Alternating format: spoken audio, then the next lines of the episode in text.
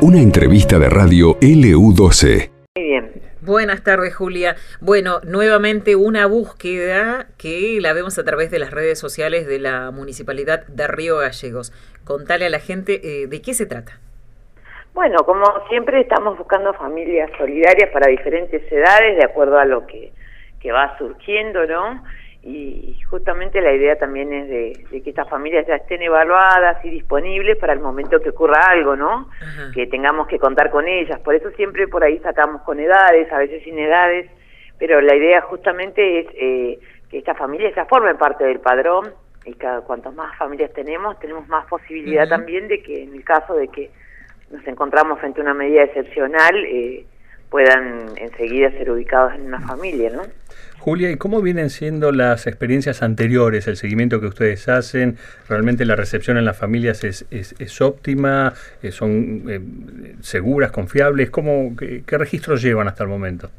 No, muy bien porque se le realiza una valoración psicológica, un socioambiental, se le piden todos los requisitos que, que siempre contamos, esto de que no estén registrado adoptantes, de que no tengan antecedentes penales, y por supuesto también eh, ahora estamos trabajando en modalidad taller con, las familias solidarias para que ellos también eh, sepan cómo ir orientando la, crianza cotidiana de los, del tiempo que están en, sus en sus casas, digamos, en sus familias estos niños y cómo los acompañan y cómo los ayudan, ¿no?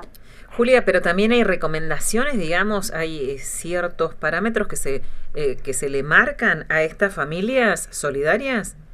Por supuesto, porque nosotros, los chicos siguen al resguardo del organismo, por más que se encuentren en una familia solidaria, y hay ciertas cuestiones que hay que cumplir, como todo lo que tiene que ver con la salud, con la educación, ¿sí? es muy importante eso también, ¿no? Porque imagínense de que eh, es una responsa es doblemente responsabilidad de tener a un niño eh, en, en una familia de manera temporal. Y en este caso se trata de dos niños. En este caso se trata de dos niños. ¿Podemos dar un poco más de datos? Y en realidad nosotros lo que preferimos es que nos llamen y que, y que se interioricen, porque no, no queremos por ahí. Tiene que ver también porque pueden identificar este rápidamente quiénes son si nosotros aportamos más datos, pero sí eh, es importante que consulten, que se acerquen, que se saquen las dudas y que de esa manera puedan también este, formar parte de este padrón y, y, y trabajar como familia solidaria, digo, en el sentido de que es temporal, eh, que, que pueden, hay muchas familias que hoy tenemos que han pasado por esta experiencia en, mm. con más de, un niño varias veces y que lo tienen más que claro y los cambios que provocan en la vida de estos niños son realmente muy significativos y, y menos traumáticos para ellos que tienen que salir de su familia por una situación grave y que, que bueno, que necesitan también eh, transitar este, este proceso eh, acompañados, ¿no? ¿Y existe algún incentivo eh, monetario de parte de la institución para este acompañamiento o pasa por otro lado? No, no, no. La idea en, en, otras gestiones sabemos de que había gente que cobraba por esta función. Eh, esto es, un, es, por supuesto, que el organismo acompaña si tiene que brindar una terapia o, otras cuestiones, pero la idea no es este, justamente económica. Eh, había gente que cobraba para tener niños y después no los tenía en las óptimas condiciones. A eso Lo que queremos que sea, claro, ¿Cómo se discrimina? La idea es que sea. El que lo ve como un, negocio, eh, que sea un acto de amor y no, un negocio, claro. Exactamente, exactamente. Hasta el día de hoy siguen diciéndonos, nunca me pagaron como familia solidaria en mm. gestiones anteriores y nosotros, si es solidario, no, no, corresponde, digamos. Seguro. Exactamente. Bueno, eh, además se viene el, el, resultado de este programa Construyamos Nuestro Barrio Juntos, que eh, le, le vinimos haciendo un seguimiento y este, eh, venía eh, paso a paso, digamos, con esta nueva experiencia, para, sobre todo para, para los chicos ¿no? de los diferentes barrios de Río Gallegos. ¿Cómo va a ser este, este cierre? ¿Cómo se viene, o sea, viene el resultado? El resultado final, ustedes lo van a dar a conocer. Eh, ¿Cómo va a ser? Mañana, el día de mañana a las 18 horas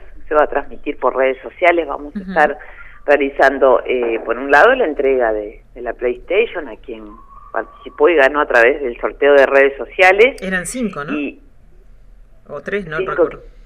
ahora vamos, ahora lo que vamos a entregar es eh, el sorteo para el que ganó por redes sociales y también para aquel que fue a votar de manera presencial, que ahí ah, llenaron un cupón son dos play que vamos a sacar ahora. El tema de la planilla de buscar adhesiones por ahí no fue, eh, no tuvo trascendencia porque los chicos por ahí no lo entendieron, que también tiene que ver con eso, así que bueno, vamos a dejar para un próximo sorteo y alguna otra actividad.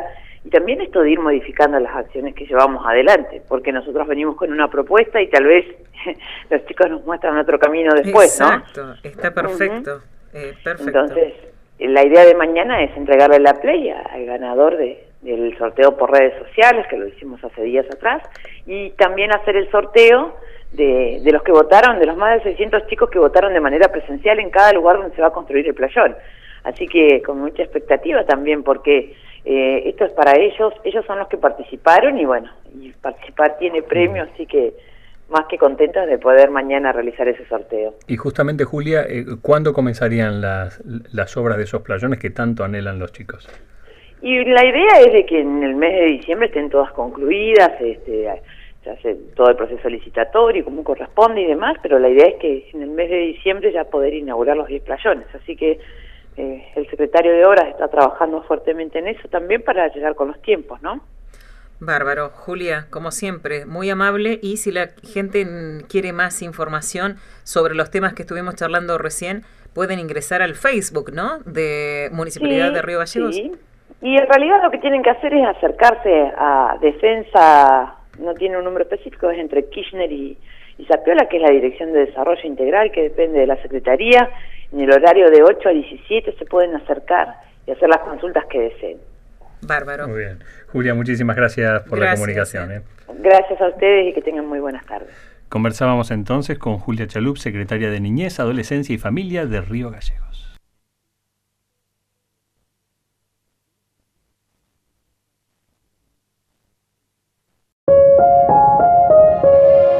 Esto pasó en LU12, AM680 y FM Láser 92.9.